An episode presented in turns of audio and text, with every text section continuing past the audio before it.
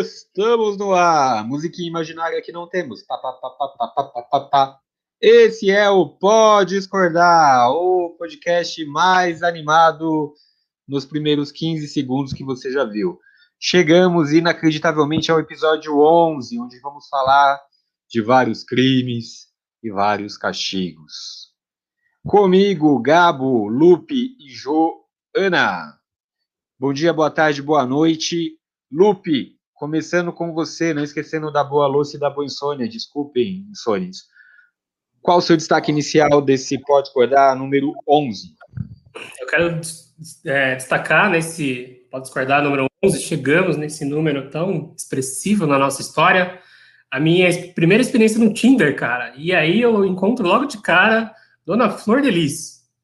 Então, Flor de Lis já no Tinder e fiquei tão frustrado que ela já tinha encontrado o match dela que até saí do aplicativo depois. Mas quero destacar esse fato tão importante nas nossas histórias. Me responda uma dúvida. Flor de Lis ou Flor Delícia? Ah, roubou minha piada.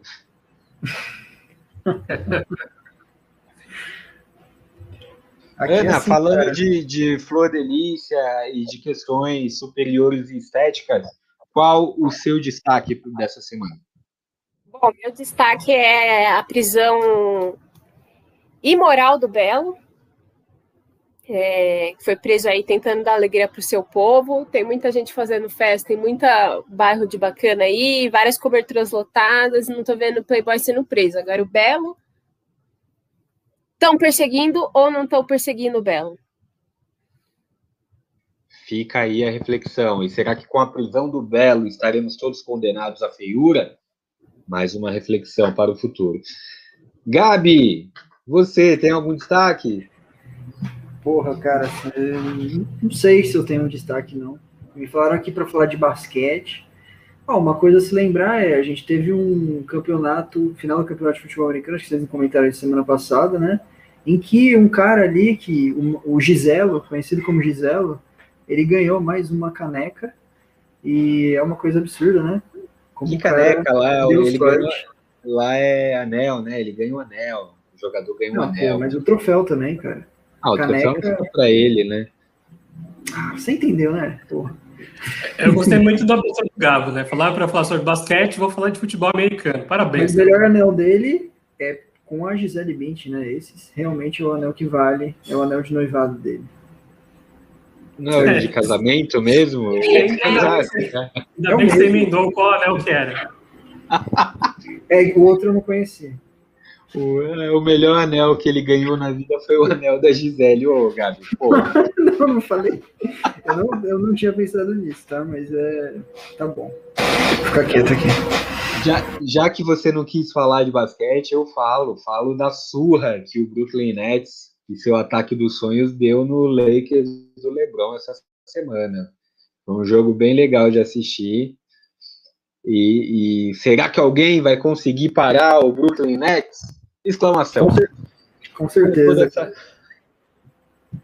É, a defesa é fraca, mas o ataque é sensacional. Vamos ver quando chegar aos playoffs. É, mas começando então de verdade essa bagaça, para falar do, dos temas que a gente elencou, começando com a prisão aí do bolso deputado, que eu sempre esqueço o nome. Qual o nome do bolso deputado, Lupe? Daniel Silveira. Prisão do Daniel Silveira, que foi referendada ontem pela Câmara dos Deputados.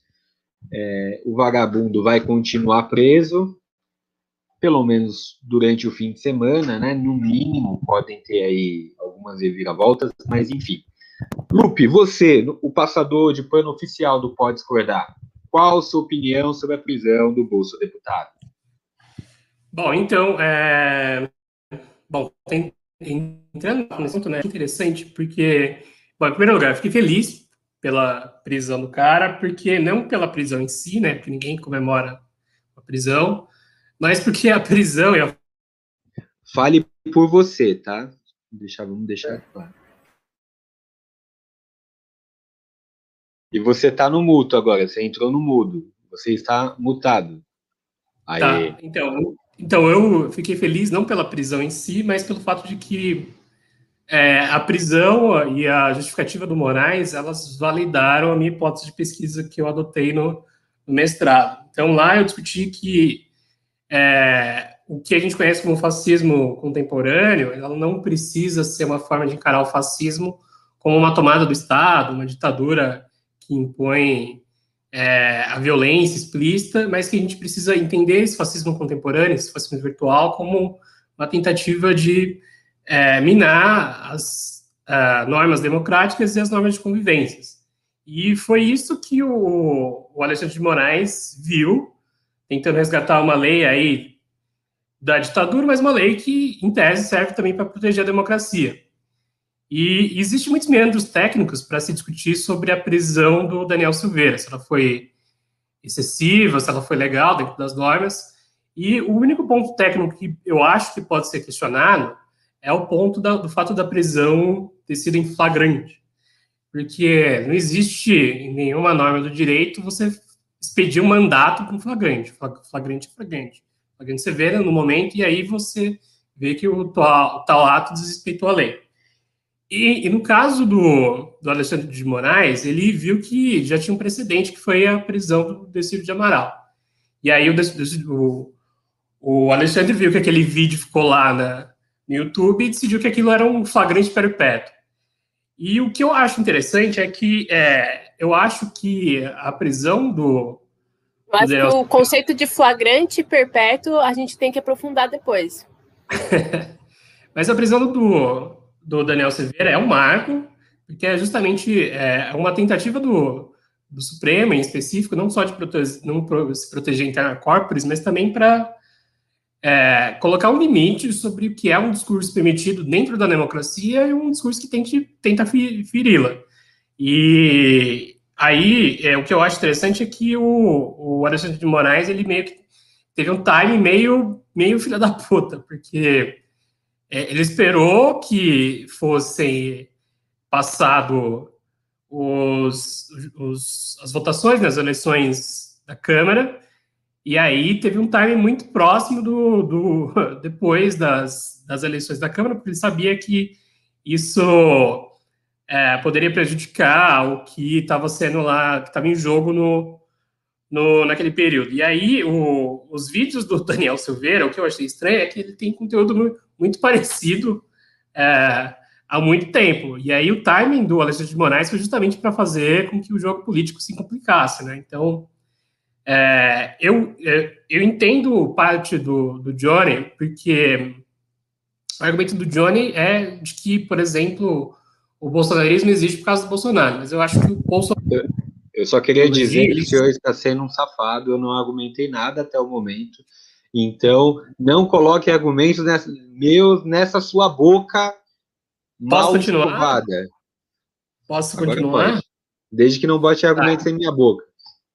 Tá, então eu acho que o bolsonarismo existe como um produto de consumo de várias pessoas, do qual, inclusive, o Bolsonaro se vê refém. Então, ele alimenta é, esses discursos porque é a forma dele é, ter algo que seja dele próprio, algo que seja distinto e que coloque aí na boca de tanto outros ideologias, atitudes, etc.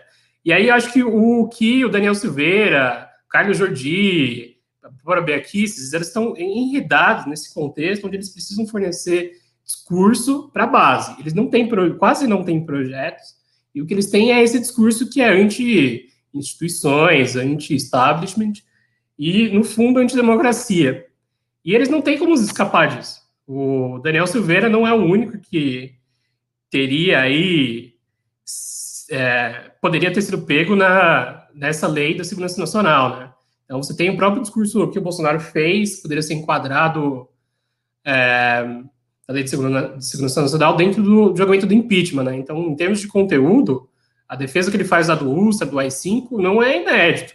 E aí eu acho que o Alexandre de Moraes ele, ele teve uma sacada bem forte do timing político para fazer com que o bolsonarismo tivesse que o seu primeiro encontro aí com o centrão. Se o Bolsonaro, o bolsonarismo é, seria acolhido pelo centrão ou não. Então esse foi o primeiro a primeira guerra e aí vimos que pela semana que o centrão está disposto a jogar no lixo e é rifar o Daniel Silveira o resto do bolsonarismo pelo próprio projeto de poder.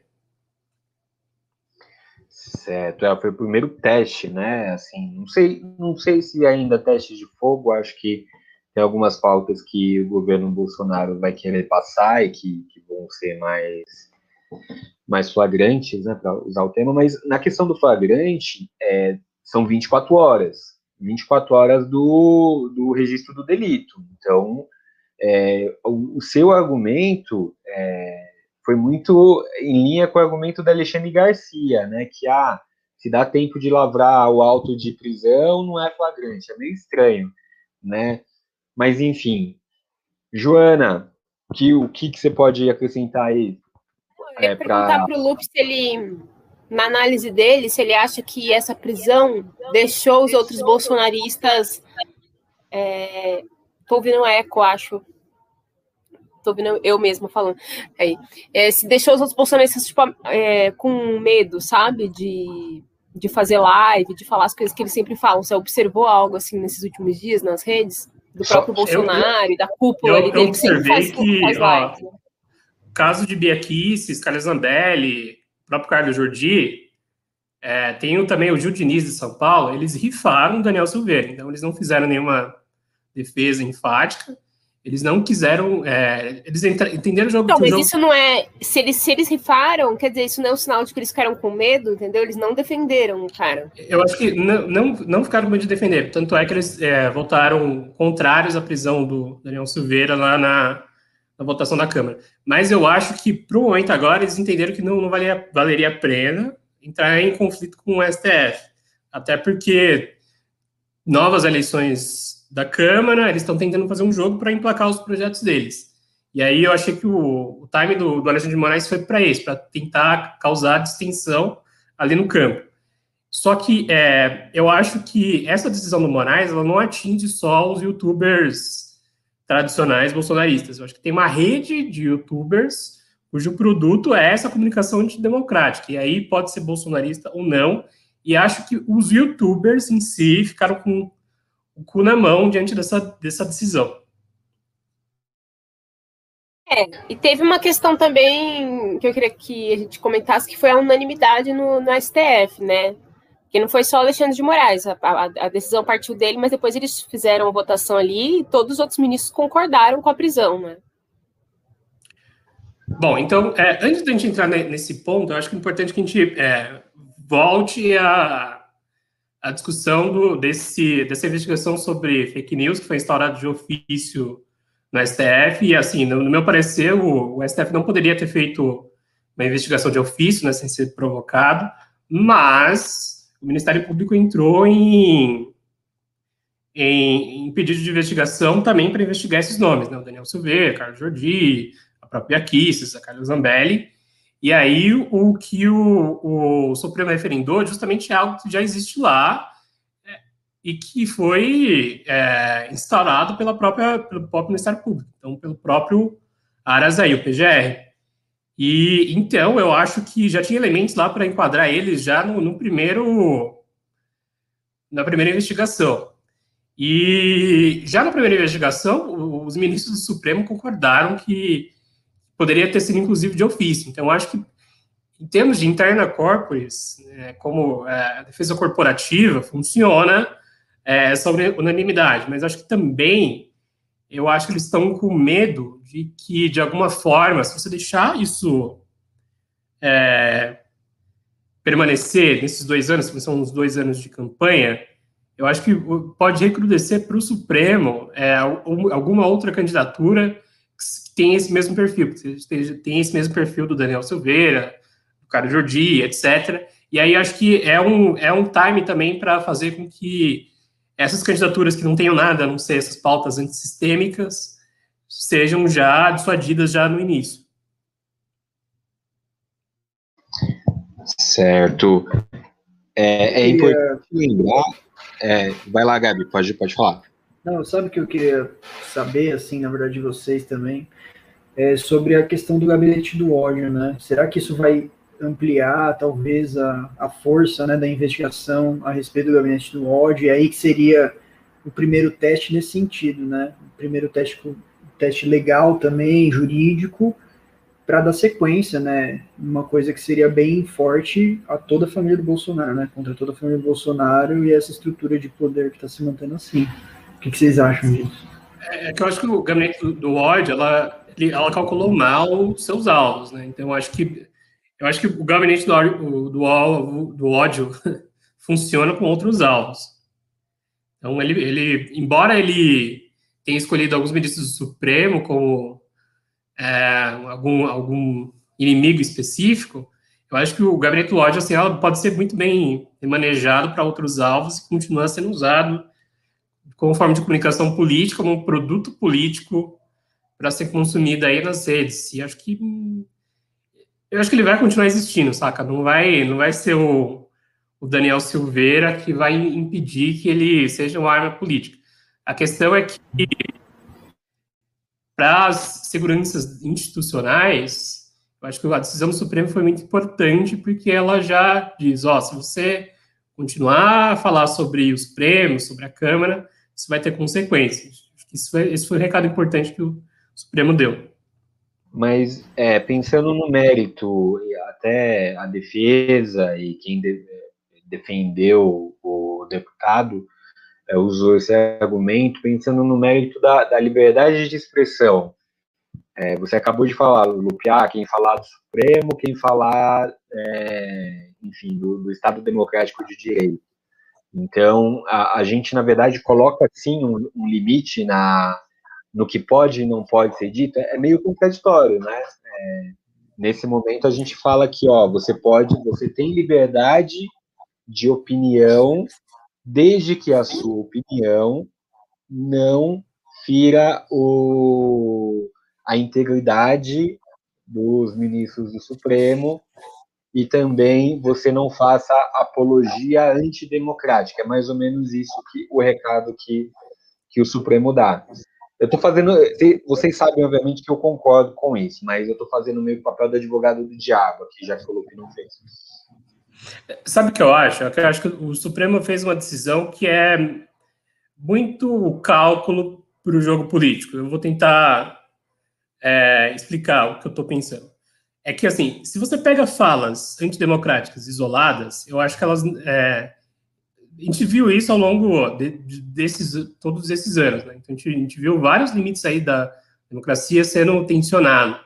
Só que eu acho que o que o Supremo considerou é que é, Conforme ele se, esse, é, esse discurso se instaurou, instaurou na presidência, conforme esse discurso continua sendo perpetuado nas redes, aí sim você tem um risco para a democracia. Então, acho que o cálculo do Supremo foi: existe a liberdade de expressão, você pode ter é, seu direito a opiniões, tudo, mas eu acho que, como a investigação do caso das fake news como a investigação lá também dos atos antidemocráticos foi estaraldo lá de ofício e foi é, parou no PGR, eu acho que o que o Supremo está considerando não são falas e liberdades específicas, mas que essa fala e esses é, questionamentos sobre a própria democracia cresceram em volume e que, de fato, elas consigam aí arriscar o que é, que é a democracia.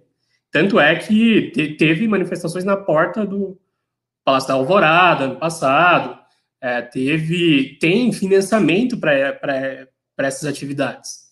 Então, acho que é isso que está sendo considerado muito mais do que falas específicas. E aí, o flagrante é só para cristalizar que existe esse movimento.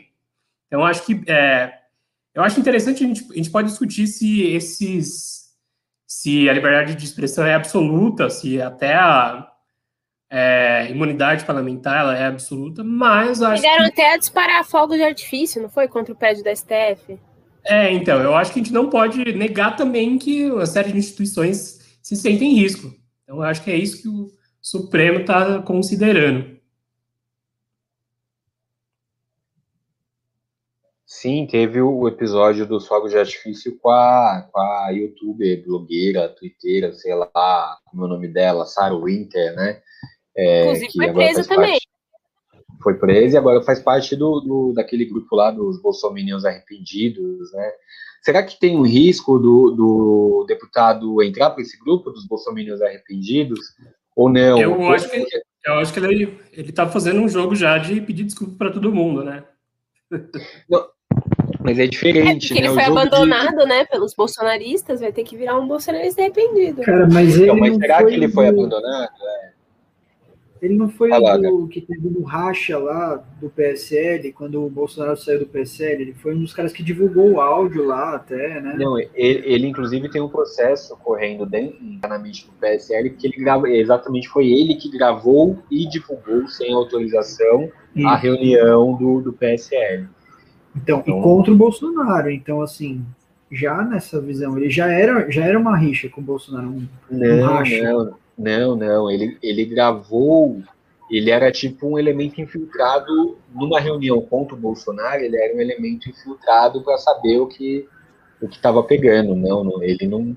a- até então ele está super alinhado com, com o presidente, com o gabinete do ódio, com, inclusive ele já é investigado, né, no, no inquérito da, das fake news. Então, é, a questão agora é essa: é, é, olha, o, o- será que o, o, o presidente, o presidente não se pronunciou sobre a prisão dele? Foi aconselhado a não se pronunciar. Embora o caso você- do, do Daniel Silveira, ele é muito particular, né? Porque ele é fruto justamente da base bolsonarista. Ele vem de uma setor da, da PM, que é muito ligado ao Bolsonaro no Rio, é a base de articulação do, do Bolsonaro lá na PM, e ele foi um dos, adeptos do bolsonarismo antes do, da própria campanha do Bolsonaro para presidente. né? Isso. É, dos policiais lá que Não, ele. está ali no, no ninho, né? Ele, ele é do mesmo ninho do, do- de poder do, do Bolsonaro. Só que agora a ver o que as cenas do- dos próximos capítulos. O governo não falou nada, né? O presidente não, não se pronunciou. Embora Bia Kicis e, e outros bolsonaristas da Câmara tenham feito discursos defendendo, é como o Lupe falou, foi um discurso muito mais polido no sentido de ah, defendo a liberdade de expressão, mesmo não concordando com o conteúdo do que foi dito. Então, acho que tem, tem um certo medo, um certo cuidado, e vamos ver, até mesmo dependendo do, do tempo que o cara fica preso, né? Sérgio Moro que o diga, é, muda muito humor, o, o humor da pessoa que está lá presa, pode, pode começar a mudar a cabeça, né? O fato de ficar preso muito tempo táticas de, de lava-jato. Alguém quer acrescentar algo mais sobre o Bolso Deputado? Eu acho que vale acrescentar que o cara tem um histórico policial dos mais pesados, né? É o fato de que o cara tem mais de 30 processos lá contra ele de mau conduta, de violência. Então, acho que, do ponto de vista do, ca do cara por si mesmo ser uma. uma... É, isso faz dele um forte candidato à presidência, né? É. Boa, Ana. E com isso a gente passa ao nosso próximo criminoso. É, talvez mais com maior importância do que o Daniel Silveira nessa semana. Tivemos o Nego Di sendo escorraçado do Big Brother com 98 Tudo de alegria nesse país. Vulgo Não, gente, sério, aqui onde eu é moro, comemoraram, comemoraram que nem final de futebol, assim, tipo, a galera tava na janela gritando. Foi um negócio muito louco isso. É um fenômeno bem curioso, né, de estudar. Como que a Globo consegue mobilizar as paixões do povo. Mas exatamente. Agora, pensando nas paixões, é, Joana, você não acha que foi meio exagerado esse percentual? O cara não foi esse demônio todo para Não, exatamente. Exa isso que eu fiquei 99. pensando. Ameaçaram, ameaçaram a família dele, ameaçaram o filho dele. De tanto ódio, mas é porque, pelo que eu entendi, né? O maior ódio cresceu porque da atitude dele contra o Lucas lá, né? Que foi muito realmente judiado no programa. Mas é, eu acho que é muito a edição, né? Pesa muito a, a edição do programa, o modo como eles mostram a pessoa ali ao, no ao vivo mobiliza muitas paixões. E realmente, foi, eu achei um pouco exagerado a rejeição e, a, e o fato dele estar tá sendo ameaçado aqui fora. O menino é novo também, não é uma coisa assim. De, parece que ele tem 24 anos, assim, um moleque. E ele falhou, de fato, ele foi cuzão ali com o Lucas, mas a ponto de ameaçarem a família dele, eu achei. Eu fiquei um pouco assustada com o poder que, que esse programa tem de mobilizar as pessoas desse jeito, sabe? Não, é, é assim, eu concordo com você. Ele está num, num, contexto que ele tem um grupo de, de rejeição. É, eu não sei se, se o Gabi e o, Lupe acompanham alguma coisa do Big Brother. Eu estou acompanhando é, atentamente, mas tem uma questão ali que ele está no grupo da Carol Conká, da Lumena e do. Puta, me fugiu o nome do rapper. Projota. E do Projota, isso. Onde claramente, assim, aqui já vai aquela opinião de Bebezete. Claramente, quem tá cagando mais no pau é a Carol Conká. Ela tem atitudes de todas as maneiras é, lamentáveis lá no, no, no programa. E, e, eu fico pensando assim, ele, ele, qualquer um daquele grupo que fosse paredão naquele contexto, ia sair com uma votação expressiva. Agora me assustou os 99%, porque assim, cara, é, claramente ele não fez metade do que, do que a Carol Conká fez. A própria Lumena fez coisas e continua fazendo, a meu ver, coisas então, bem. Ele não fez, mas acho que o crime dele foi justamente não fazer, entendeu? Parece que o crime dele, o que gerou maior rejeição a ele, foi o fato dele não é, é, dele se omitir a defender, tipo, ele não defendeu o Lucas, ele ficou quieto vendo o que estavam fazendo com o Lucas, entendeu? Acho que é isso que gerou a rejeição grande. Mas fazendo aqui uma. Totalmente quieto vendo o que estavam fazendo com o Lucas, sendo que o Lucas deu a liderança para ele na primeira prova. É, não, isso pesou demais, né? O cara ganhou duas provas para vocês, Gabo e Lupe, e ouvintes que não assistem esse, esse lindo programa Big Brother Brasil. Pô, eu aceito, é... vocês estão falando merda de mim? Como assim, cara? Ele ganhou duas lideranças né, seguidas, ele jogando com o Lucas. E depois ele, o menino realmente errou dentro do programa, deu uma surtada, só que ele abandonou o cara assim, descartou como quem descarta, sei lá, um papel higiênico. Então foi bem pesado. também que pesa muito que ele é curitibano. Eu acho que isso é o que une o Brasil, sabe? Não, ele é, é porto alegrense. É, pior ainda, porque a Carol Conká é curitibana, é... por exemplo. Se você vê, tem uma coisa geográfica, entendeu? Porque a Carol Conká é curitibana, ele é do, de Porto Alegre, então o que acontece? Gera você uma é a favor da, Você é a favor da separação do Sul. O Sul é o país deles, é isso que você quer dizer? Eu sou indiferente ao Sul, entendeu? Nem lembro que eles existem às vezes. Ah, mas, tem, mas claramente tem uma diferença. Não, claramente tem uma regionalização ali, porque a Carol Conká foi super xenofóbica com a Juliette, com o Gil, porque eles são do Nordeste, falando que eles é o jeito deles de falar, de pensar. Tipo, ela foi muito xenofóbica. E claramente os grupos estão separados ali. Tem essa coisa geográfica também, porque tem um grupinho do pessoal que é do Nordeste, tem o grupinho que tá o pessoal do Sul e uma carioca, e tem o grupinho de paulistas que tenta ser neutro ali claramente tem uma, uma organização geográfica. Mas meter no pensamento Lumena. Mas meter no pensamento Lumena no negócio, eu, eu li uma coisa em algum lugar que, que fazia o seguinte raciocínio. E daí eu quero saber se vocês descartam essa, essa hipótese para esse caso do Nego Di, ou se né, o, a, a, nosso racismo estrutural se faz presente também nisso foi uma questão assim, pô, 99% você vê que a mão que pune, pune sempre de forma mais pesada quando o, a pessoa é negra. O que, que vocês pensam? Então, mas aí assim, ele foi pesado, eles foram pesados, os negros da casa foram muito pesados com o Lucas, entendeu? E aí eu fico pensando, será que a rejeição dele também não foi, na verdade, isso? Querendo dizer assim, o negro não pode errar e muito menos errar com seus pares. Porque o erro dele, o que gerou a rejeição dele, foi justamente o, a injustiça dele com o Lucas, que era outro rapaz negro, entendeu? Eu acho que é bem complexa aí a questão. Não é simples assim, tipo, estamos punindo ele por ser negro. Estamos punindo ele por ser um negro que se voltou contra um negro, sei lá. Acho que é bem é. complexo. Lupe? Posso fazer uma pergunta provocativa aí para o debate? pensando no BBB e o que a gente está presenciando, é... posso aí, ô âncora? Pode, claro, é, jamais lhe, lhe, tiraria o direito a pronunciar sua, suas angústias. Ana, é com você agora. Cadeira, vai lá, Lucas.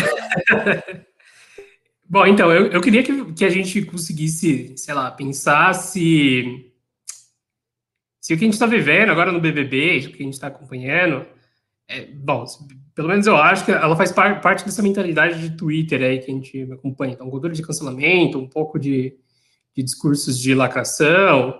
E, e, vocês não acham que, que a gente está tratando de, de um programa que é muito individualista, no sentido de que, sei lá, parece que cada um lá incorporou um discurso, incorporou uma maneira de ser lá que é totalmente competitiva, que é pode ser identitária, mas é, é justamente para fazer o jogo para si, para elevar a própria imagem, e a gente está vendo meio que uma, uma espécie de guerra de todos contra todos lá, meio que um palco sem muitas pretensões de mobilizar para algo que não seja a própria imagem lá.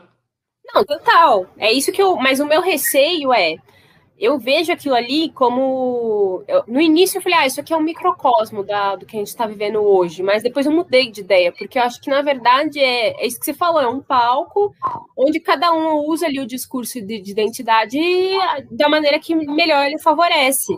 O meu receio é que as pessoas vejam aquilo ali como e acho que é a militância, que é a esquerda. É, como, como sendo, é, exatamente, um, um, mini, né, uma mini sociedade, como sendo a, o reflexo da militância, que as pessoas confundam aquelas pessoas negras que estão ali com o movimento negro, é, sabe? O meu receio é esse. E eu tenho muito receio da Globo estar fazendo isso propositalmente, entendeu? Colocando essas pessoas super caricatas ali, é, no intuito de justamente gerar essa caricatura e dar uma descredibilidade assim no movimento negro, nos movimentos identitários. Esse é o meu receio, entendeu? De fazer uma super. O que eles estão fazendo ali é gerar uma, uma sátira do movimento negro, dos movimentos identitários, e eu fico com receio do, do, do efeito que isso pode ter, entendeu? De repente é, das pessoas acharem que, o, que as pessoas as militantes do movimento negro são todas iguais a Lumena, que, que o, o, movimento negro é rachado porque a galera né, faz que nem fizeram com o Lucas, sei lá. Eu fico com esse receio, mas, mas confundirem é... as coisas. Mas, Joane, Lupe, mas a, a, agora meio que, que situação que vocês me colocam, né? Defender a Rede Globo. É, no, no, quesito seguinte, eu acho que pela primeira vez o, o, Big Brother colocou metade do elenco formado por pessoas negras. Antes sempre colocava um, no máximo dois, era uma coisa até meio, né, como tudo chata, meio cota é, de negros. Mas quem são esses negros, né? Esse que é curioso. Daí, é metade. Daí, que, daí que eu, eu quero chegar. Metade, e entre eles, o que é muito importante, tem muita diferença.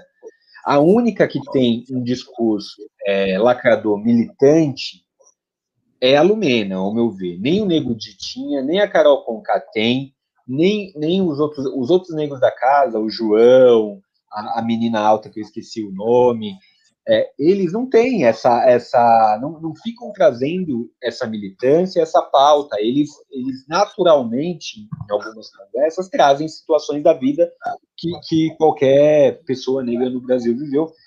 Só que a Lumena em si é quem traz essa problematização de uma maneira, ao meu ver, equivocada, de uma maneira muitas vezes manipulando para o jogo e que aí sim tem esse medo da, da de descredibilizar o, o, a luta, a militância. E olha que a Lumena aqui fora, você olha a, a, trajetória dela, como ela gosta de falar, ela tem uma puta trajetória, uma mina que, que, que tem a sua importância no, no movimento.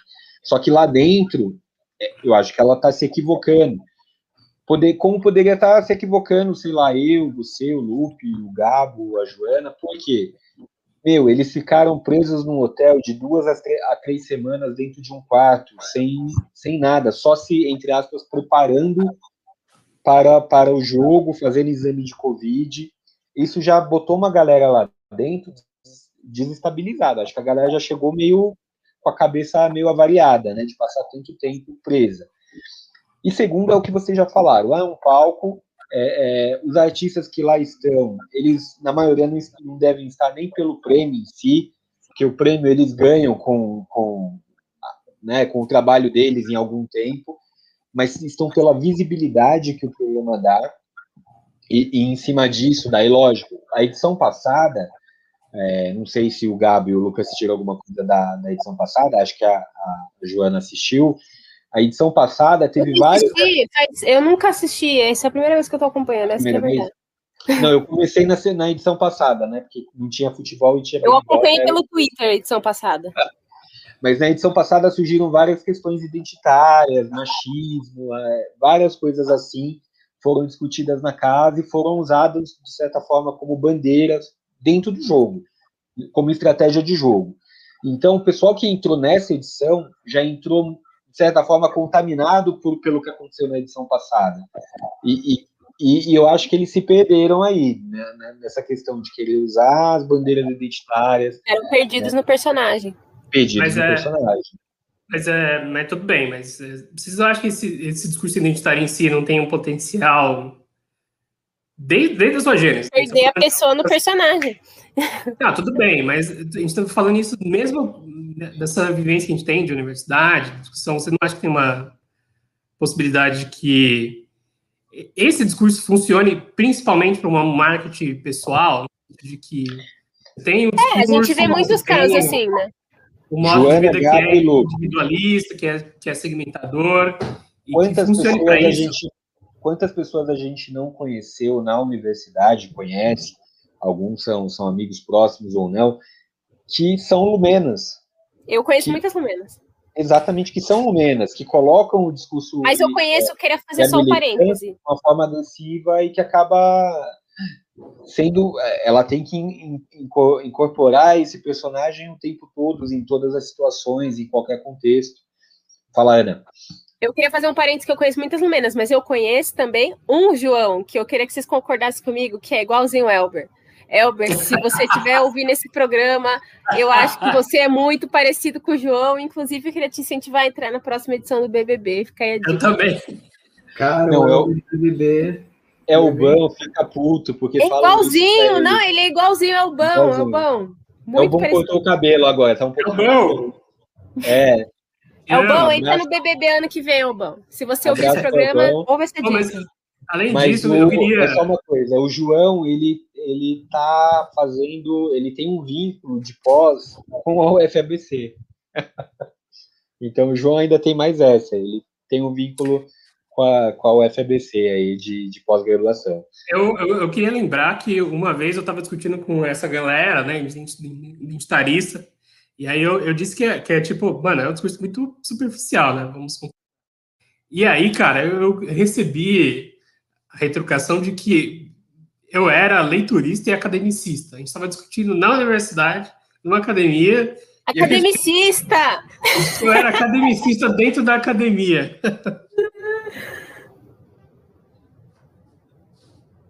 Gabi, que tá aí. É, tá aí fica aí a reflexão, entendeu? Fica aí a reflexão. Isso que vocês falaram das pessoas que estão se promovendo, o individualismo delas, lá, a imagem delas, está sendo o contrário, na real, né? Pelo, pelo menos a Mayara, que fala bastante, ela vê bastante BBB. Ia ser legal se ela estivesse aqui até para comentar com vocês. Mas, o, assim, as pessoas estão se, se ferrando lá, né? O Projota tá se dando mal, a Carol Conká, então, né? Ela tá perdendo um monte de patrocínio, um monte de coisa que ela ia ter aqui fora. As pessoas estão deixando de dar apoio para ela. Ela já perdeu, falaram que mais de 7 milhões, né? um negócio assim, patrocínio de coisas que ela ia fazer já esse ano. E pela imagem dela que ela criou lá dentro, eles estão desvinculando isso de, da atitude dela lá. Sei lá, cara. Eu acho que o Big Brother ele vai se aproveitar de colocar pessoas lá para criar o máximo de polêmica. Estão usando isso de formas aleatórias. Aleatórias não, vai, com um dedo, né? E o, o Ibope que a gente dá, o Ibope que isso vai gerar, tudo, tudo a imagem que eles jogam para cima, inclusive, em cima da própria polêmica que é criada lá no Big Brother, né? Eles geram propagandas disso. Eu vi um monte de propaganda sendo feita para.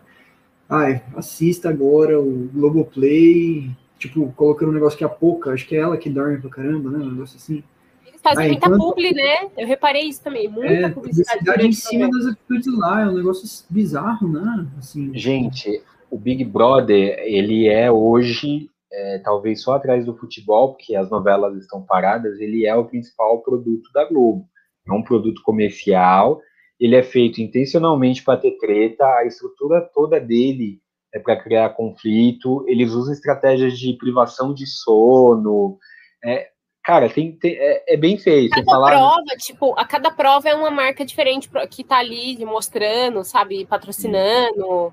Várias marcas patrocinam, tipo, as roupas que eles usam, que é consumido na casa. É uma enorme vitrine, né? E é isso que eu acho assim. Eles radicalizaram, né?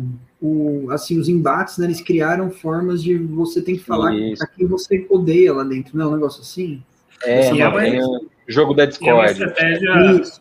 ultra neoliberal, né? No sentido de que é uma competição, é, é, é a guerra de todos contra todos, e ao mesmo tempo é, é, algo que você precisa cultivar a imagem o tempo inteiro, é algo que você precisa cultivar a sua Agora, tem uma coisa que eu vi outro dia, acho que foi um artigo do Douglas Belchior, dizendo que era o, o, o Big Brother nosso coliseu moderno, né? Que os participantes eram gladiadores.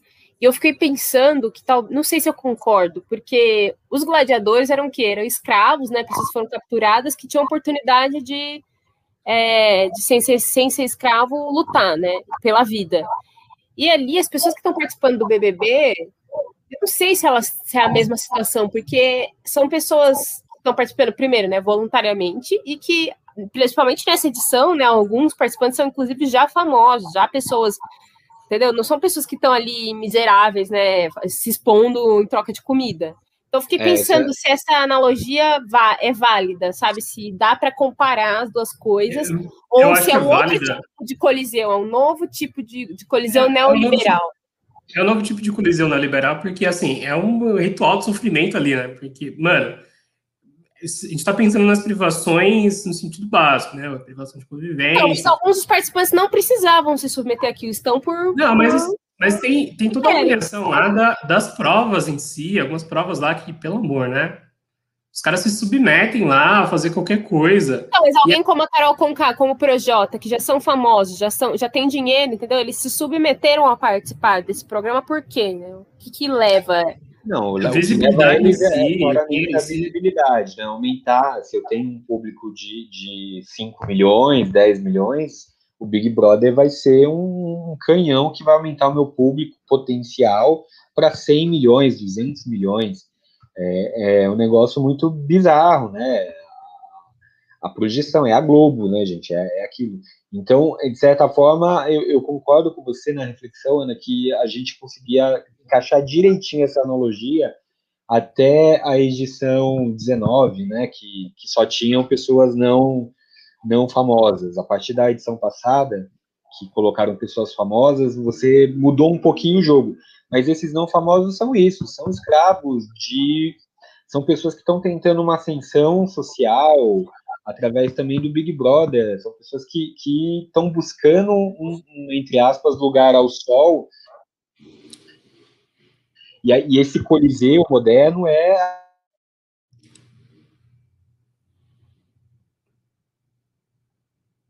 Acho que travou, Johnny, o seu áudio para mim. Pelo é, mas eu, eu acho que o Johnny assim está esquecendo um fato importante, né? Que é o fato de que os famosos que estão lá são os famosos do nível B, né? Nível B e nível C. Então não são famosos nível regular. Ela é menor, né? De... Então, mas não tinha antes, não tem uma fazenda que é também com gente semi-famosa, assim, vamos dizer, lá do B. A diferença que faz é a Globo, né, mano? É, é o quanto ela ela já manipula o negócio, é quanto ela já prepara o terreno para isso, entende? Eu, eu acho que é, é mais o nome, assim, o destaque que é dado para isso. E é meio bizarro, meio bizarro. Uma coisa que eu fiquei pensando também, essa, esse lance do cara que teve 98%, cara, mas um negócio em que tem quase uma unanimidade contra uma pessoa, tem então muito errado aí, né? Muito cara, a última vez que última vez que o Brasil se uniu nesse nível de aprovação foi para aprovar a loira do Tchan. Foi para tirar a Dilma. Também, não, foi para aprovar a loira do Tchan, eu lembro. Não, a Dilma, a Dilma, não, a Dilma não saiu com essa rejeição toda. A Dilma tinha ali os seus 10% pelo menos fiéis. Não. Mas, enfim, Mas eu lembro que foi. Só falando sério agora, eu espero que o cara, né, o Nego Di, é, que ele saia e, primeiro, ele é, ele é comediante, cara, bota a cabeça no lugar e vai fazer comédia, vai fazer piada de si próprio, da sua trajetória. Eu, é porque eu fico muito preocupado que uma rejeição, você pensar que 98%, 98,75% do, da, das pessoas que assistem o programa te rejeitaram é muito pesado. Isso pode, né? Na cabeça do cara pode virar merda. Então, ah, mas ele vai ter piada de sobra em cima disso, né? Eu acho. Então, espero que sim. É, ele é jovem, não consigo esperar. Que consiga, exatamente, que não entre nessa, porque. O jovem é, consegue superar. É uma coisa que estão fazendo com a Carol Conká também, que eu acho bem complicada. É, é isso, é um programa de TV, é um entretenimento safado, barato, né? No sentido de quem assiste, para ficar vendo treta é quase a, a mesma espetacularização que a gente vê no Ratinho e outros programas do gênero, né? É, mas é isso, é um programa de televisão, cara. E, e eu acho que as pessoas levam, às vezes, é, a patamares de seriedade o negócio que são inacreditáveis, de ameaçar a família do cara, ameaçar, ameaçaram a esposa e a filha do Projota, ameaçaram o, o filho da, da Carol Conká. Então, é bizarro chegar nesse nível. A gente tem que lembrar que é o Coliseu, não é o Senado.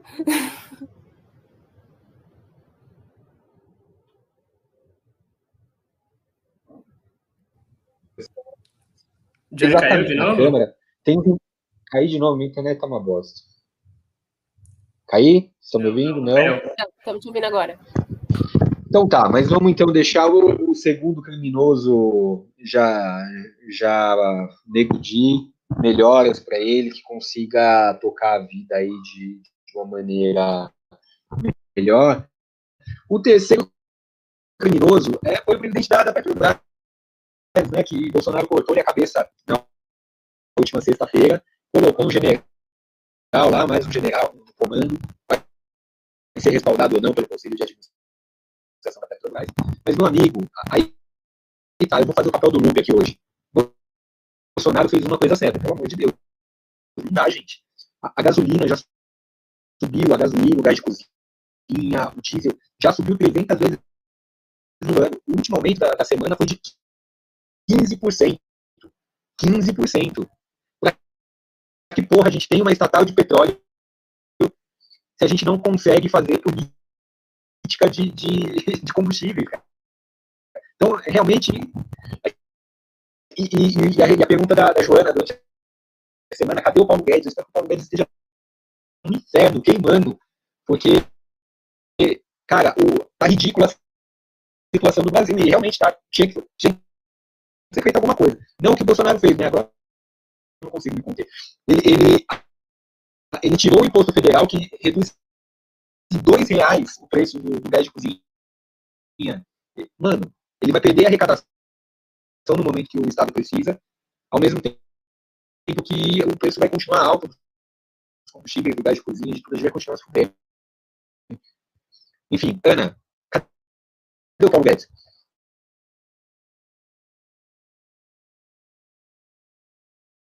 Johnny, você terminou? É porque não deu pra te ouvir nada. E tudo que você falou não deu pra ouvir nada. Johnny, foi excelente seu discurso. A gente ouviu assim um pouco distorcido aí, uma certa distorção. É... Tipo uma guitarra com distorção, assim, sabe? Essa passada de pano, passada de pano, é. pistola e tal, achei legal. Mas, Mas realmente, a pergunta é minha é: Cadê o Paulo Guedes, que sumiu essa semana enquanto o Bolsonaro resolveu intervir na Petrobras, botou um generalzão lá na Petrobras? Cadê o Paulo Guedes? Lupe, você que, que é um dos adeptos do, do coronel aí, sei lá, capitão, que pô, o Bolsonaro é, o é, que, que você acha dessa ação dele aí na, na última sexta? Sabe qual é o problema real? É que o cara que entrou, ele não, sabe tanto de Petrobras quanto o que saiu.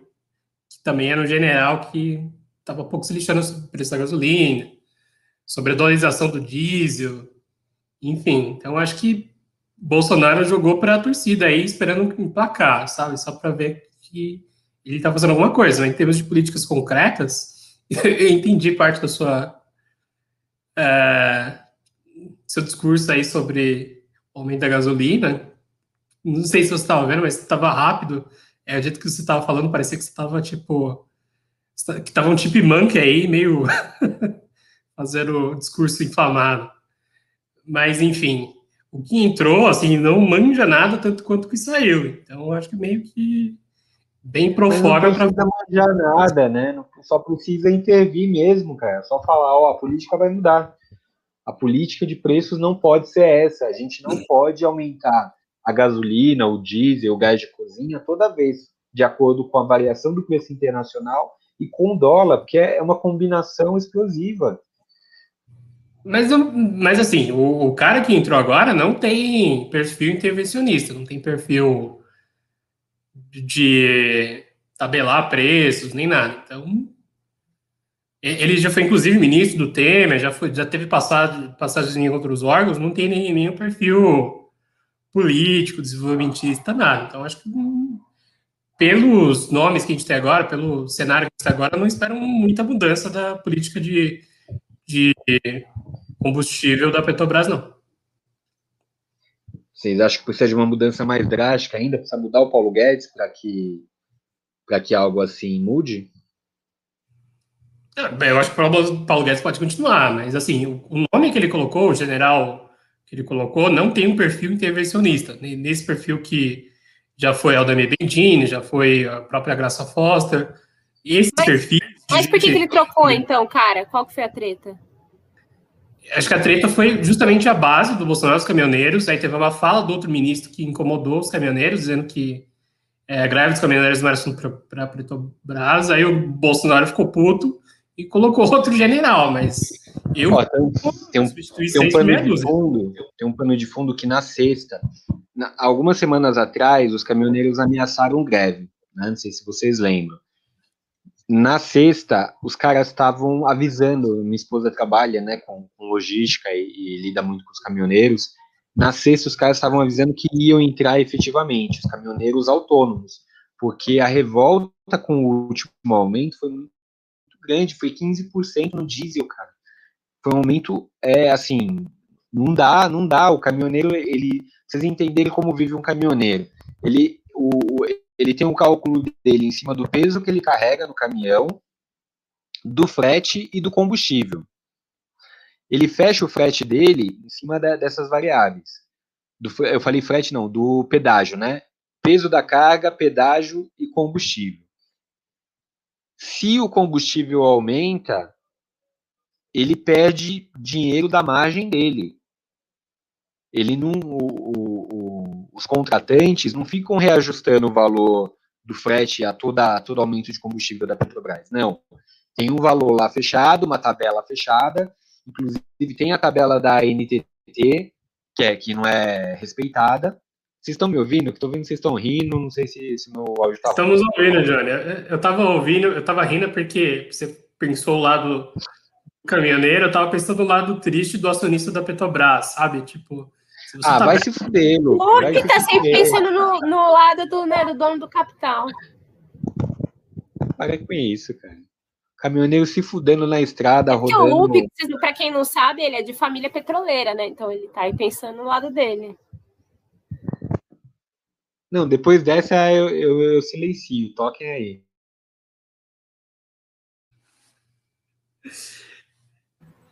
Mano, eu acho que assim, a gente falou da base dos caminhoneiros, né? Isso foi realmente que o Johnny tá falando um ponto crítico. Mas, cara, eu acho que não é só. O discurso dele, essa atitude do Bolsonaro, também serve para pegar a base dele da, da galera que fala, ai, nossa, a gasolina é o que determina tudo. E realmente, a gasolina determina muita coisa, né? Mas essa galera que vai ver o, o preço caindo um pouco, né, da gasolina, vai concordar, vai de certa maneira achar que a atitude dele é certa. Esse, esses Faria, Faria Limas, assim, né? Os, como que é o nome que se dá para esses caras aí? Faria Limers. Faria Limers, os caras do mercado aí, claro, eles vão estar contra essa posição né, de intervenção estatal, se a gente for levar assim, né, diretamente o pé da letra, na Petrobras. Né? É, mas eu não acho que que esses caras assim vão são esses caras que estão na força agora da base do Bolsonaro, né? Agora vai ser o governo mais populista mesmo, vai ser um governo assim nesses próximos anos de radicalização, pensando no que desde o começo que quando ele foi eleito ele já está pensando, que é a reeleição. Então acho que esse movimento tende para isso, cara. Eu acho que tudo está calculado para isso. É um teste também o Paulo Guedes, cara não foi a primeira vez, cara. Foi, foram várias vezes que o Paulo Guedes foi tirado do, que era a decisão dele, do que era uma, uma opinião dele, né, em termos de uma política liberal na economia, saca? Então, eu não acho que isso vai fazer o que ele saia também, né, o Paulo Guedes. Então, mano, acho que é um primeiro caminho de uma radicalização que vai ter um agrado, assim, numa base mais radical, esse dos caminhoneiros, com certeza. Tem a ver também com com o lance do impeachment da Dilma, né, uma base que foi contra, né, que forçou também o, o impeachment da Dilma. E estava ameaçando no ano da, da eleição, na verdade foi no governo Temer, né, que teve a greve mais forte do, dos caminhoneiros, né, estava ameaçando e foi, e foi o que puxou muito, né, o, candidatura do Bolsonaro, certo? Então, não sei, não sei se isso vai mudar alguma coisa, não. O, o, problema é que, tudo bem, eu concordo com você que ele viu um problema na base importante, mas ele não tem política, ele não tem ideia sobre o que fazer com, com, com a Petrobras. Para que, que caminho ele vai andar agora, se não para o caminho liberal? Eu acho que esse é, esse é o ponto, saca? Ele não, não vai querer repetir os mesmos passos da Dilma, né? Que tabelou o preço da, da gasolina, fez política específica né, de conteúdo nacional, tudo isso barrava o preço da gasolina e parou de importar também o diesel, né? Que o Bolsonaro está fazendo isso, inclusive. Não, a questão do imposto federal, né? Que é, é absurdo também. O Brasil, o Brasil produz diesel e o cara, e o cara tá importando diesel ainda, cara. Então. É muita vassalagem pro Trump, mano. E o, o, o, problema é isso, cara. O cara não tem projeto. Esse é o, o grande ponto central do Brasil hoje. O cara não tem, é, não tem como discutir política com o Bolsonaro, porque ele é só desbravejamento, fazer bravata, e, e, é isso, cara, e é isso que ele sabe fazer. Lupe, você tá bem? Aconteceu algo na sua relação com o nosso presidente que... que... O Tinder tá mexendo com ele, gente. Oi, Lupe, vi que você apagou as fotos com o presidente, tá tudo bem? Mas é isso, mas na sexta, só terminando aí o momento, parece que minha voz ficou bizarra. Na sexta, é, tá os caras, os autônomos, tá? Porque ia ser um movimento. Os caras estavam avisando, a gente vai entrar em greve hoje. E acho que o movimento do Bolsonaro foi meio que em resposta a isso. Como o falou, é movimento populista e tudo mais, mas ia pegar muito mal a, a base de caminhoneiros de repente entrando em greve. Ia ser mais uma, né, mais um, um, um pilar aí de sustentação do, do Bolsonaro que ia cair. É, é uma resposta de medo, né, cara? É uma resposta de medo, porque ele estava com medo do poder que tem a mobilização dos caminhoneiros. Então isso é uma coisa interessante. Assim. Então, os caminhoneiros tá descobriram, descobriram o poder que tem, né, cara, de parar é. o país. É. é um país que a, as entregas são fundamentalmente rodoviárias, então eles param realmente o país e, e geram desabastecimento se, se a greve for séria. O difícil disso acontecer por muito tempo é que é isso. A, a, ao mesmo tempo, a maioria dos caminhoneiros são profissionais autônomos. são profissionais autônomos que ganham pelo frete, não tem muita estabilidade, não tem, não tem reserva né, para ficar um mês é, de, de, de greve e tudo mais. Então, para eles também é super difícil nesse nesse sentido. Agora, só para terminar esse ponto, queria falar a que ponto o Lupe chegou. O Lupe agora é um Faria Limer bolsominion. Cara, que. Eh, Lupe. As pessoas se transformam, né? Ah, eu prefiro ser essa metamorfose ambulante. Que cara, ele sempre foi, viu, Johnny? Ele sempre foi, as máscaras caíam, mas eh, a gente se torna aquilo que a gente sempre foi, né? Gabi, você ia falar alguma coisa? É só zoando o loop mesmo, relaxa. pra fechar, fala Ana, fala Ana, pode falar. Não, falei pro Gabo zoar, ele falou que ia zoar, pode zoar, a gente deixa. Não, mas eu falei que tava meio que cortado, né, que o ter o Tinder já é um ponto que ele se associou a Faria Lima completamente, 100%. Que, quem da Faria Lima que não tem Tinder, né? Certo? Já não sei, não conheço tantas pessoas da Faria Lima assim para te responder, mas beleza. É, acho que o Galo acabou se entregando agora, mais que Uma agora. É, eu trabalhei um também. tempo na Faria Lima, por isso eu tô quieta aqui. Mas agora eu não trabalho mais.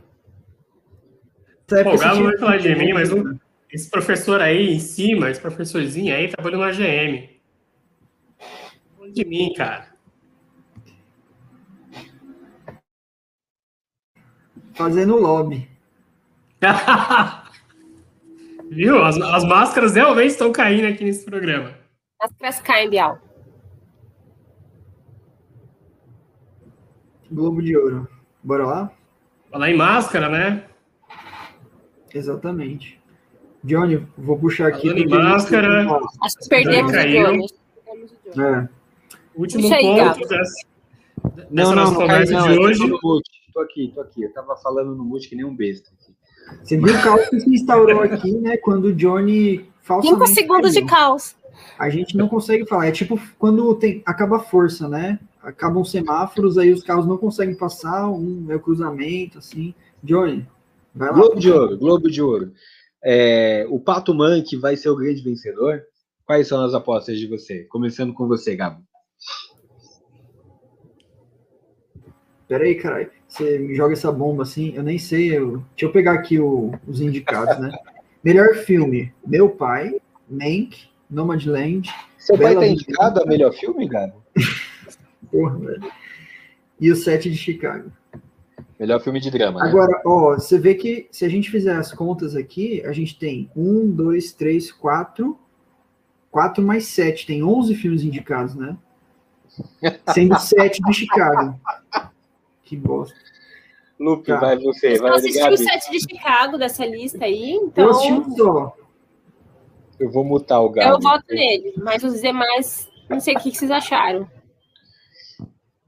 Bom, eu, é, da lista, eu acho que o meu preferido. Eu tenho dois preferidos, né? O Nomadland e o Sete de Chicago.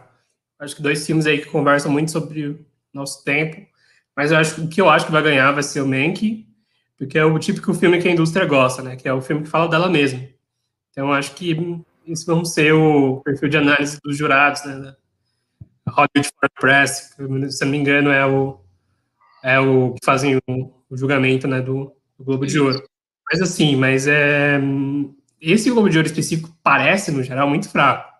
É, em alguns anos já foram, já tivemos filmes melhores, mais é, relevantes do ponto de vista tanto estético quanto do ponto de vista aí, cultural. Mas é que a gente efeito da tem, pandemia? isso, tem um fator pandemia que muitos lançamentos não, não ocorreram, estão segurando, né? Porque muitos filmes feitos para Oscar, etc., têm um investimento muito alto para lançar em cinemas, né? Meio aberto, meio fechado, direto no streaming. Então tem esse efeito da pandemia que tem muita coisa que, que as produtoras seguraram o lançamento, né? Vamos ver até quando, mas acho que, que é por isso, Lucas, a sua impressão. Ó, eu acho que o Mank ganha, mas não é por esse lado que o Lupe falou, eu vou discordar. Já que o nome do programa aqui é Pode Discordar, né? É muito reducionista falar que só porque é um filme metalinguístico, assim, sobre a indústria, que ele vai ganhar. Porra, é um puta filme, mano.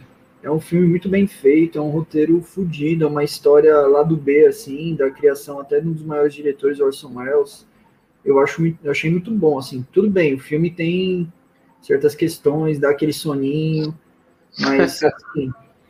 Acho que que é um típico, um típico cara do arrasta. cinema, está defendendo que esse filme vai É. ganhar porque ele é um filme de cinema. É, não. É, é um filme bom, cara. Eu, eu gostei, assim. Eu achei a atuação também impecável. Eu achei o roteiro sensacional, as viradas, assim. É, me- é melhor do que o Nomadland? E fotografia do caralho também. Cara, o Mas é Nomadland... melhor? ele- O Nomadland, ele- eu acho que ele faz mais sentido a visão dele contemporânea, assim. Eu me senti mais representado, porque não é um filme histórico, entende? O, Mank, ele é um filme que tá dialogando com o passado. Eu não consegui enxergar tanto presente assim nele. Agora, o Nomadland, não. Eu consegui enxergar o nosso presente, os contratos temporários, né? Tem a Amazon, inclusive, que é citada no filme, né? Ela faz parte do filme. E Enfim. Pô, então ele, ela não vai pro Prime Video, então, essa, esse filme. Que pena. Não vai. É, então. Eu fiquei com essa questão, né? Será que vai ter no Prime Video? Não. É de outra, né? Da Hulu, não é? É, então, mas é, é- esse filme foi feito com dinheiro independente, né? Então, É. fez Mas eu acho que-.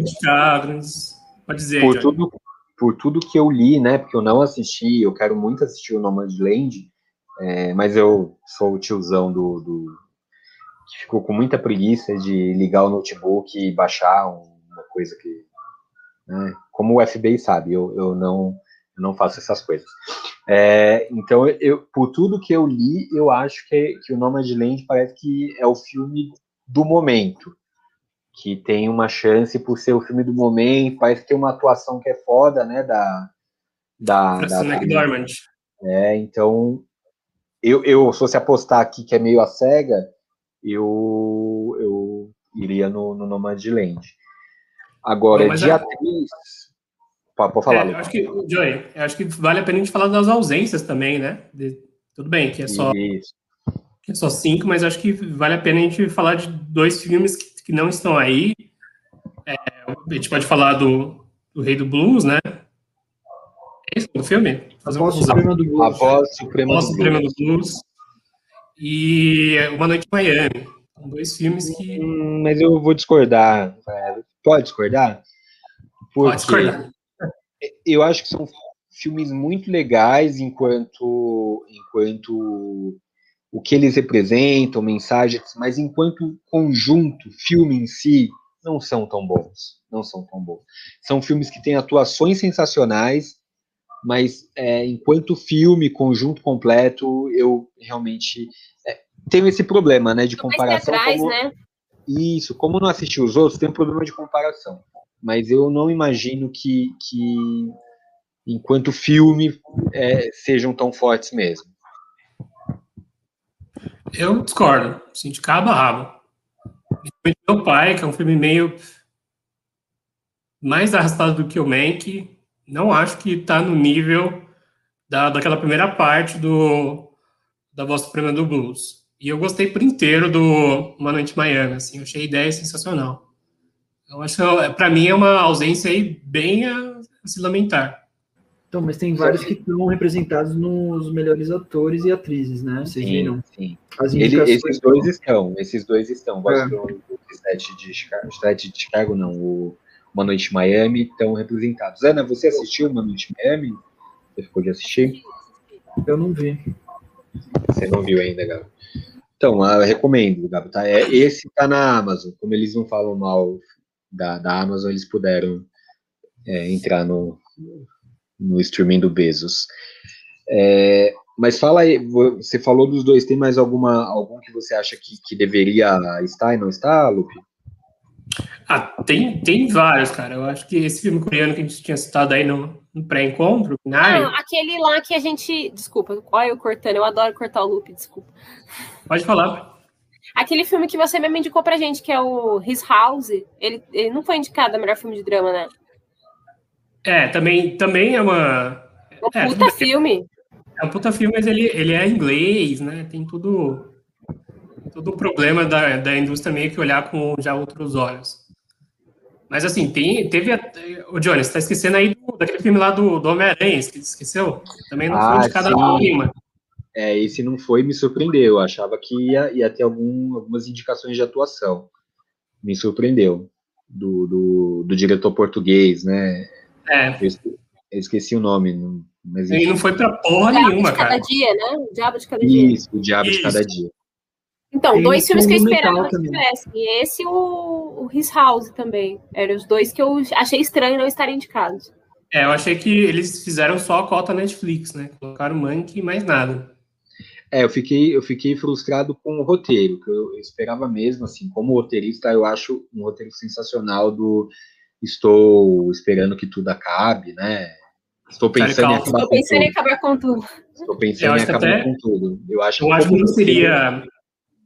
Que não seria assim é surpreendente ele estar por direção também, que o filme é bem, bem pensado, cara. Também, também. Porque ele, ele consegue, dentro do, do roteiro muito bom que ele faz, ele consegue amarrar bem o melodrama, né? Ou seja, esconder bem o, o segredo, o segredo dele.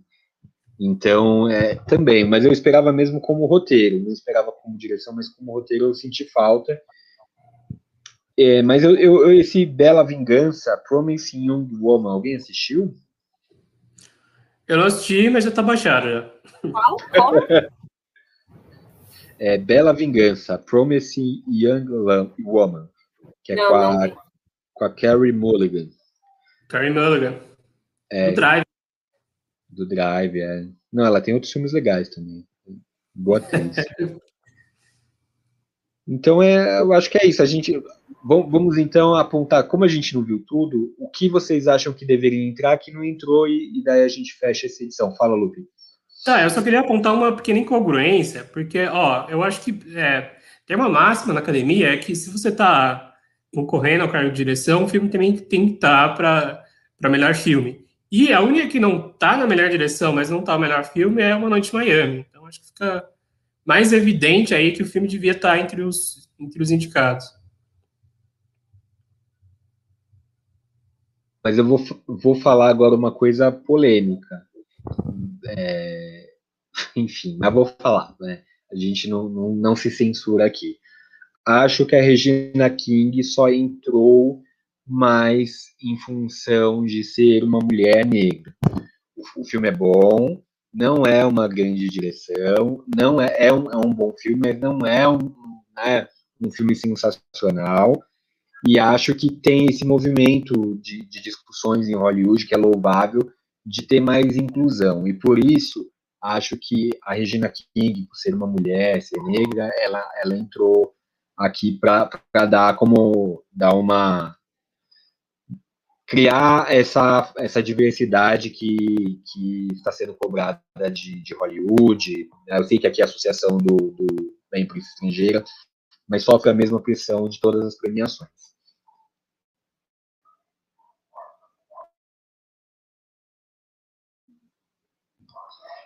Quer complementar alguma Sim. coisa, Lupe? Não? Quer destacar Tá. mais alguma coisa? Eu, eu- eu tinha uma série de destaques aqui para fazer. É, Faça, faça alguma- o seu destaque. É, então, algumas sobre o Hamilton, né? Porque é um filme, é um musical já antigo que a academia está premiando agora. Eu acho que é tem muito o papel da Disney agora, do Disney Plus, de ter repopularizado esse, é, esse musical. Não, aliás, eu queria deixar registrado aqui que a Disney Plus até hoje não colocou legenda no Hamilton. Tem na plataforma, mas até hoje só em inglês, sem legendas em português. E os caras cantam. Você tá no mudo, tá, Lu? Você que tá falando alguma coisa, não sei. Mas É, mas é, o- enfim, os caras cantam muito rápido, não dá. O meu inglês não acompanha. esqueci essa pretensão que eles não vão colocar. E a direção artística. Foi o próprio Lin-Manuel é, Miranda que disse que não ia fazer. Então, Não, ele disse que ia fazer em dezembro. não, Em disse que não ia dezembro fazer. ele- Falou, disse que ia fazer É os dezembro. heróis da legenda pirata, que a gente, quando a gente precisa deles. Não tem, É, dá já pra tem. encontrar legendado. Pirata tem, já Tem. tem, legendado.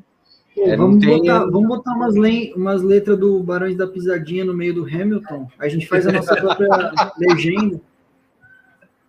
Vamos Excelente. Genial. É, Mais destaques. Eu Lupe. basta você me Eu ligar. tenho destaque assim, de um filme que eu, que eu gostei muito e foi por causa da atuação e o autor tá indicado, que é o Riz Ahmed no. Esse é o nome do filme, puta que pariu. É, O som, silêncio, né? é O Som do Silêncio. Não sei se vocês assistiram esse filme. É um puta de um. Of Silence. Tá no Amazon. É bem interessante e a atuação dele é muito impactante, né? Porque tem tanto a a adesão dele na cultura surda, mas a representação de algumas coisas de, de deficiência auditiva que ele conseguia muito bem. Então, acho que é uma. Eu acho que o, filme devia ter até mais indicações. Eu gostei da, da atuação lá da atriz também, do ator coadjuvante que faz a, o meio que professor dele. É, e foi meio que esnobado, cara. Só o Riz Ahmed ganhou a indicação. E aí, por último, eu vou destacar o Sacha Baron Cohen, o Sachão, Sachão das Massas, no Borat, que deve, deve ganhar de lavada aí no melhor ator de comédia. Excelente, meu favorito. Cara, alguém viu Tenet? Eu, Eu eu ia ver semana passada, porque tava em promoção tal, na, na TV. É. Daí tava tarde, eu achei que ia me dar sono, eu não assisti. Eu, eu curti porque é, é justamente aqueles roteiros sobre o tempo que eu gosto, saca? Esse filme brinca com vários loops temporais. Você não achou como uma ausência? Porque, querendo ou não, Christopher Nolan, né? Então, é o pior do Nolan. Não sei se você achou, cara. Não é tão bem construído. Mas eu gostei das cenas de ação, cara. As cenas de ação me, me fizeram ver que o, o sucesso do Nolan é meio que ser um, um ator de, di- direção de filme de ação com algum, al- algumas pitadas de roteiro. Ah, não, aí você tá forçando a amizade. Para com isso. Vai assistir a trilogia do Batman e vai ver quanto de ação tem. Tem pouca ação para várias outras questões. Você tá viajando. Vai assistir o Memento, né? O Amnésia em português, em título brasileiro, Amnésia. Nossa, é um filme, ó, corre, corre, pega, pega. Nada a ver. Nada a ver. Argumento fraquíssimo, o senhor está desclassificado. O Johnny vai pedir meu impeachment daqui a pouco. Vai mandar. Senhores da sua carteirinha de cinéfilo. Informe uma notícia crime de que o Lupe fez a seguinte, teve o seguinte crime de responsabilidade. Já, tá vendo? Olha o argumento aí para impeachment, Johnny. Melhor do que os seus, inclusive. Que os meus, né? Tá bom. Vigiar e punir. Vigiar e punir. isso aí. Crime e castigo. Crime castigo no episódio de hoje? Preciso falar com Alexandre de Moraes urgente. É, Gabo, seus destaques finais sobre o Globo de Ouro, sobre o que você quiser. Ah, cara, sei lá, o que, que eu posso falar? Uma série nova que eu tô vendo, que eu esqueci o nome agora, peraí. da HBO. Mas a Perry Mason. Tô achando muito legal, cara. De policial, assim, fotografia esplêndida. E esse é meu destaque final, uma indicação aí. Perry Mason na Amazon, é isso? Não, é da HBO. Na HBO. HBO, seu burguês, não tem HBO. É, Joana, seu destaque final sobre o Globo de Ouro, sobre a política, você quiser. Pode discordar, é seu. Eu acho que o Alexandre de Moraes não é o herói que a gente merece, mas talvez seja o herói que a gente precisa. Isso aí, filosófica, Joana. Lupe, Lupe, é, você não, você é mais restrito, sem poder defender o Bolsonaro, nem o mercado. Qual é o seu destaque final? Cara, destaque final, vou fazer um destaque pessoal, tô mudando agora, você é um paulistano. Então, além de, mudou? Não, não fala no ar seu endereço, não. Passa depois. então, além É, de não, burguês, safado, defensor de. Bolsonaro no mercado, eu sou paulistano agora. Então, Pô, cara, você vai falar Caraca, agora vai ficar bem- legal. Vai chamar a gente Deve pra estar na Faria Lima, chopp. Johnny. Deve ter mudado pra Faria Lima, lógico. É Isso aí, ascensão social, é importante. É, é verdade, acho que ele, as apostas dele andaram dando certo, deve ser isso. Os day trades dele, ele deve ter comprado uma pela na Faria Lima. Eu, eu senti ele preocupado com as ações da Petrobras, assim, em demasia. Não sei se ele andou também apostando piada. Mas, enfim, o meu destaque final, eu tô assistindo como Marvelette, assistindo a WandaVision, né, na, na, no Disney Plus. Ah, eu queria conversar, depois a gente conversa sobre o WandaVision, então. Depois a gente conversa, já fica pré-pautado, mas eu, eu recomendo. Estou gostando muito do caminho que, que, tá, que tá levando e acho sensacional a, a, a não é rigidez que eu quero dizer, a disciplina dos caras da Marvel de conseguir fazer tudo com tudo conectado. É, e os caras já fazem um produto pensando em 10 na frente, isso é sensacional. Enfim, se, os, se o pessoal da DC tivesse uns 10% dessa capacidade, o, o universo dele seria outro. Então, é, WandaVision, recomendo Disney Plus e conversamos sobre isso nos próximos episódios. Por hoje é isso? Algu- Alguém quer acrescentar algo mais? Então, por hoje é isso, terminamos. É, você que está assistindo no YouTube, né? Você ninguém, não tem ninguém assistindo no YouTube nesse momento, mas se você assistir em outro momento, curta, siga o canal. Se você está escutando na sua plataforma de podcast, siga também. Assim que surgirem novos episódios, a gente grava um por semana, é, você vai ser avisado. Então é isso com uma hora e vinte de programa. Beijo, tchau.